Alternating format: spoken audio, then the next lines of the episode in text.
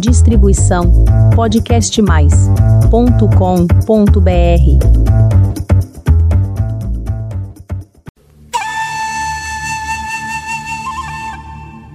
Que bom que você está aqui para mais um episódio do podcast Dança Oriental.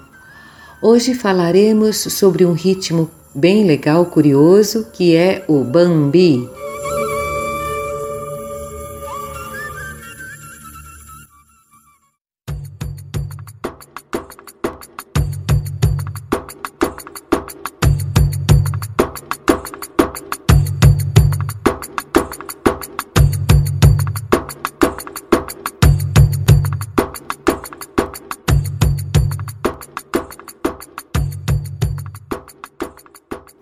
Esse ritmo ele é de 4 por 4, bem curioso, bem moderno e possui uma sequência. Como eu falei do reconhecimento dos ritmos, eu uso os duns para reconhecer os ritmos.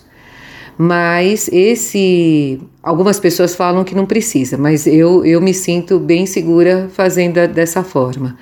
O Bambi, ele tem três duns, ele começa com três duns. Então ele faz dum dum dum taca taca taca taca dum dum dum taca taca taca taca dum dum dum taca taca taca taca dum dum dum taca taca taca taca dum dum dum. É interessante porque essa sequência de três duns deixa você bem firme no quadril para marcar essa, esse tempo forte. Isso faz com que ele tenha esse espaço depois dos taca taca taca taca ta, ele tem essa possibilidade do improviso do derbaquista, que eles amam, eles preenchem esse ritmo dessa forma inesperada e criativa, e também tem a possibilidade de você fazer um deslocamento, um passo, uma marca. Então você faz esse ritmo, essa primeira célula, por exemplo, no lugar, e depois você dá um passo para outro lugar e faz mais uma vez essa célula rítmica, dá um passo para outro lugar e faz outra vez, fica de costas, então você usa esse silêncio que tem para começar novamente a série né, de Dums com o deslocamento.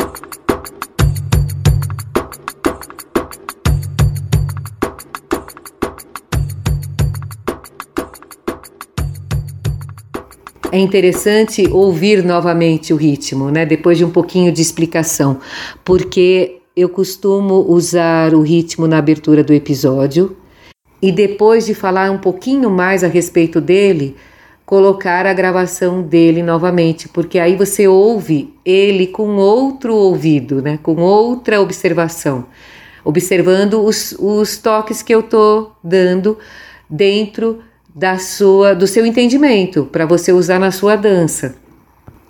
No episódio que falamos sobre os snooges, eu citei para você a diferença que tem você usar direita, esquerda, direita e esquerda, direita, esquerda.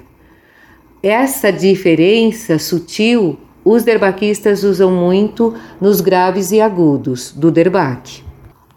Então, às vezes você vê uma nomenclatura escrito catá, catá, catá, por exemplo. Então, dum, dum, dum, catá, catá, catá, dum, dum, dum.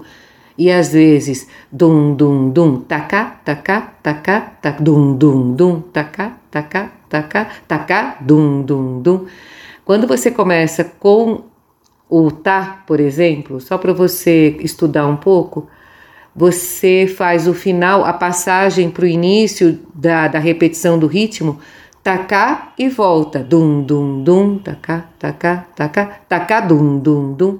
E quando você faz o catá, você faz dum, dum, dum, catá, catá, catá, catá, dum, dum, catá, catá, catá, catá, dum, dum. Você termina com o K.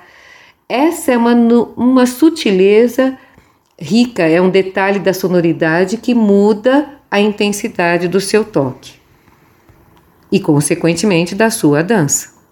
Estava esquecendo uma ideia boa que você tem na hora que ele dá essa pausa, que ele faz dum, dum, dum, tacá, tacá, tacá, tá e vai começar de novo, dum, dum, dum. Eu sugeri para você o deslocamento, um passo, ou um, uma virada de costa ou de lado, né?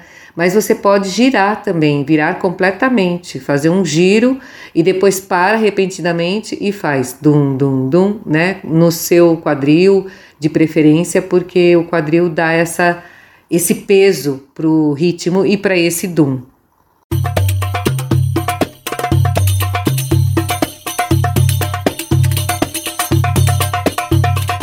Que legal! Espero que você tenha gostado desse episódio.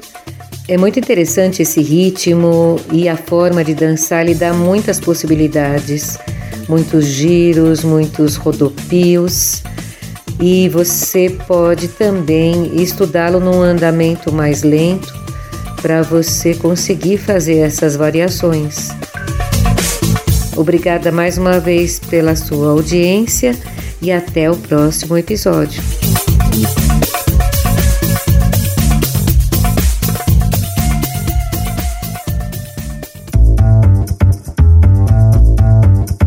Distribuição podcastmais.com.br